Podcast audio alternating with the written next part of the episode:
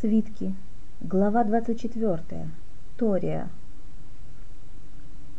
Небольшой дворик перед внушительным каменным домом в три этажа казался еще меньше от того, что на его залитом солнцем пространстве сразу около 50 здоровых и крепких мужчин азартно сражались на дубинках, заменявших им короткие пехотинские мечи.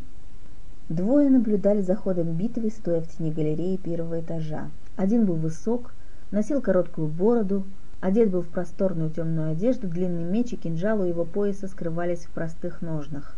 Другой был облачен в зеленую безрукавку поверх вышитой рубахи и черные шаровары, заправленные в тонкие сапоги с мягкими голенищами. Лицо его было гладко выбрито, черные волосы с сединой трепал ветерок.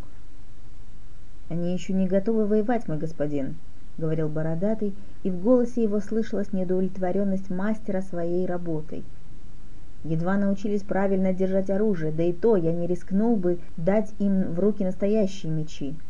Себя прежде поранят. Годик бы еще их поучить. Ты думаешь, мне хочется пускать в дело плохо обученных солдат? Цайше, я дорого бы дал за опытных воинов, но нет у меня, нет денег. Скажи спасибо, что Арсидий снабдит тебя оружием, а я выпрошу у старого Саакеда лошадей по сходной цене. Оба замолчали. Неожиданно господин в зеленой безрукавке приметил человека, сидящего во дворе у дальней стены дома, и указал на него своему собеседнику. Что за бездельник? Новый слуга Мейда. Вот как? Мейда завел слугу? Не похоже на этого скрягу, прищурил глаза господин. Проверь-ка этого молодчика, если он умеет драться, возьми к себе. Сейчас проверить? Да, Проверь не на палках, а на настоящем мече.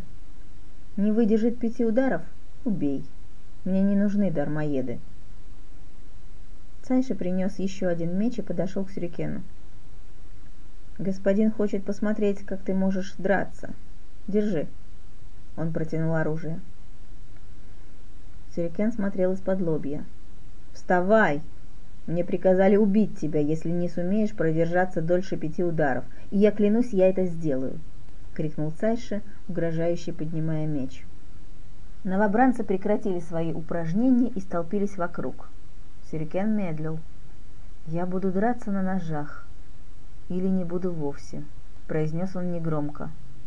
Цайше фыркнул, но согласился. «Ты!» — обратился он к одному из рекрутов. «Дай ему свой нож». Сюрикен взял нож.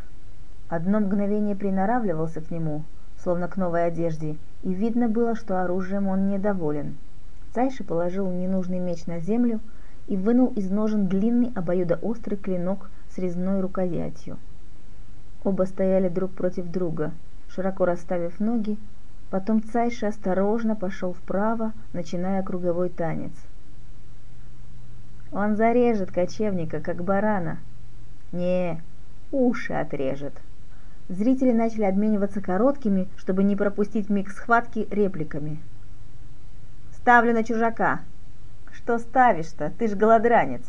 «Пояс мой против твоего, что степняк сдюжит!» «Ага, твой пояс старый!» «Соглашайся!» — подначивали соседи спорщика. «В поясе монеты зашиты!» Цайши сделал пару ложных выпадов, проверяя своего соперника. Ничего. Снова пошел по кругу. И удар, настоящий, но еще не предназначенный убить. Сирикен лишь слегка уклонился. «Мимо!» В общей тишине выдохнул кто-то. Цайша удобнее перехватил оружие. Противник стоял неподвижно, зорко следя за каждым его движением. Снова выпад. И снова Сюрикен ускользнул, не пытаясь воспользоваться атакой. В толпе начали посмеиваться. У Цайши тонкие синие жилки проступили сквозь кожу. Его клинок совершил замысловатое движение, отвлекая внимание, чтобы мгновением позже с неистовой силой разорвать печень врагу. Зрители зашумели. Одни стояли за Цайши, другие были на стороне чужеземца-кочевника – Нож сюрикена, которым тот отклонил удар, отлетел в сторону. Но сам он, по-звериному перекатившись в пыли, остался невредим. «Дайте ему нож, кто-нибудь!» Ревели в толпе, и среди них громче всех те, кто побился об заклад. «Назад!» Этот окрик заставил отпрянуть первый ряд зрителей. Господин в зеленой безрукавке обнаженным мечом оттеснил людей, стоявших у него на дороге, и стал так, что нож, лежащий в пыли, оказался недосягаем для сюрикена. Цайши повел плечами. На этот раз он не стал тратить время на отвлекающий маневр и ударил коротко, зная, что отступать противнику некуда. Сюрикен шагнул навстречу, подставив кольцо рук – они сцепились, один пытаясь выбить клинок, другой стремясь нанести роковой удар. Вокруг закричали, когда кинжал Цайши все-таки достиг своей цели, и Сюрикен отпрянул назад с окровавленной рукой. «Господин!»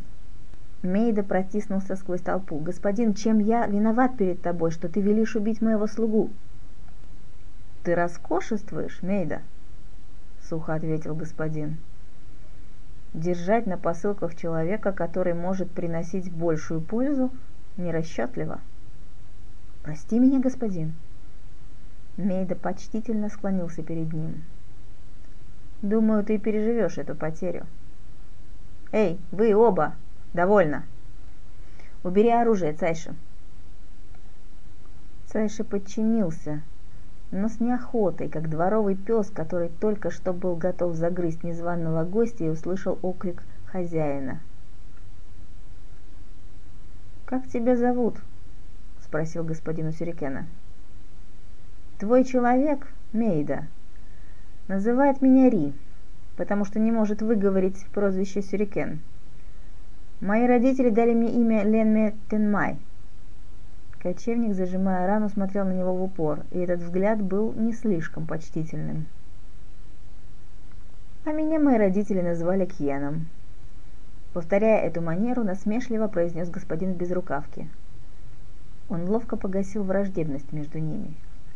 «Все прочие зовут меня господином. Ты хорошо держался, Сюрикен. Цайши редко кого оставляет в живых после трех ударов. Почему ты выбрал нож, а не меч?» Меч – оружие воинов, а я простой человек, господин. Киен одобрительно хмыкнул. Теперь ты тоже воин. Мне нужны люди. Будешь получать жалование и есть из общего котла. Для тебя мое предложение лучше, чем служба у Мейда. Так, Сюрикен? Никто не знает своего предначертания, господин. Никто не знает, что лучше, а что хуже. Но пока я буду служить тебе. — ответил бывший караванщик. Если прежде Сюрикен был рабом огромной страны нангутов, то есть как бы ничейным, то теперь он и полсотни других рекрутов полностью принадлежали Цайше.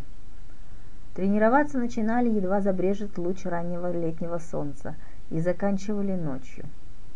Схватку отрабатывали сначала на палках, и только тем, у кого меч становился продолжением тела, он позволял упражняться с оружием.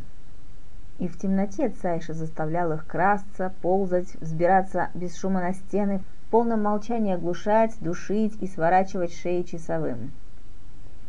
Зачем это было нужно, никто не знал, но были уверены, что скоро всех отправят на войну. Войну кого и с кем, тоже никто не говорил.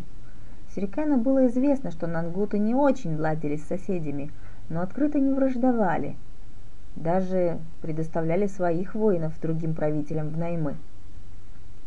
Значит, предстояло отправиться куда-то, может в Нинтарию, может и дальше.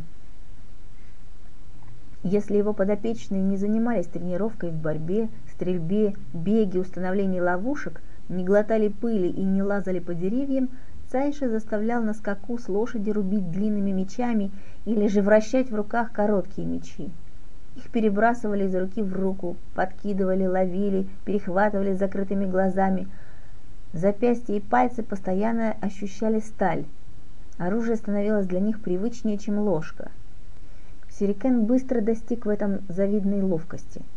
С детства не расставался с ножом – зарабатывал мелочь, наспор, с зажмуренными глазами, втыкая его в доску между пальцами.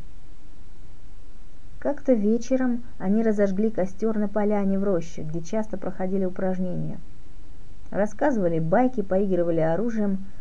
Постепенно и незаметно пришел азарт. Мечами перекидывались, как будто собрались фокусники. Оставалось только глотать огонь, допустить по канату мартышку.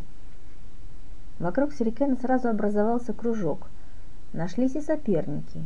Один из них, тонкокосный вертлявый парень, у которого то ли имя, то ли прозвище было Сверчок, как-то нехорошо размахивал мечом. Размахивал, поддразнивая. В воздухе, словно полосуя горло противника, перехватывая оружие в тот миг, когда оно уже находилось в опасной близости от лица. Сюрикен и бровью не повел, лишь улыбнулся.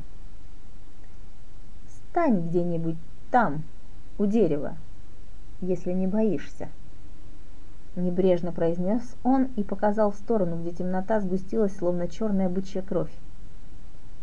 Сверчок принял вызов с удивлением, не ожидал, что его отправят за два десятка шагов. Пока он выбирал место, где встать, Сюрикен нарочно отвернулся.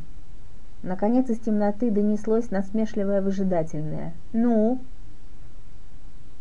«Посчитай! Погромче!» «Ну, раз, два, три...» Четыре ему сказать не пришлось. Оружие Сюрикена просвистело в воздухе и под деревьями раздался короткий вскрик. Рекруты толпой бросились туда, где стоял сверчок. Он по-прежнему стоял, целый и невредимый, лишь немного отступив от дерева. Кто-то подбежал с горящей головней, и стало видно, что нож глубоко вонзился там, где могла быть макушка незадачливого спорщика. Я просил стоять у дерева, а не за деревом. Давай сюда нож. Я в деревне его у кузнеца на заказ ковал. Терять жалко. Присмиревший сверчок с усилием выдернул оружие и вернул его Сюрикену. «Хорошо метаешь». «В степи научился, да?» — спросил он. Вопрос повис без ответа. Они вернулись к огню. Кто-то протянул руку. «Дай-ка нож посмотреть». Повернувшись на голос, Сюрикен увидел Цайша. Когда и как он подошел, никто не заметил. Получив оружие, воин сел на землю. Сели и остальные. Хорошая штука. На заказ, говоришь, делал. Ты, значит, в этом разбираешься. Сирикен молчал, а все крутил в руках нож, даже не рассматривал, как слепой перебирал пальцами – и вдруг что-то случилось в его ладонях. Нож перестал казаться твердым. Заструился, потек между пальцев, будто змея, обвивая их, скатываясь от кончиков к запястьям и наоборот. Наваждение было необоримо сильным, глаз не отвести. Ладони Цайши как бы существовали отдельно от него, ни у кого не доставало сил и внимания взглянуть наставнику в лицо или отвлечься от его чародейских рук. Оборвалось все так же быстро и неожиданно, как началось. Цайши протянул клинок сюрикену. Металл был, как прежде, тверд, но потеплел от соприкосновений и соседства с огнем. «Все, спать пора. Ночью подниму. Тушите костер».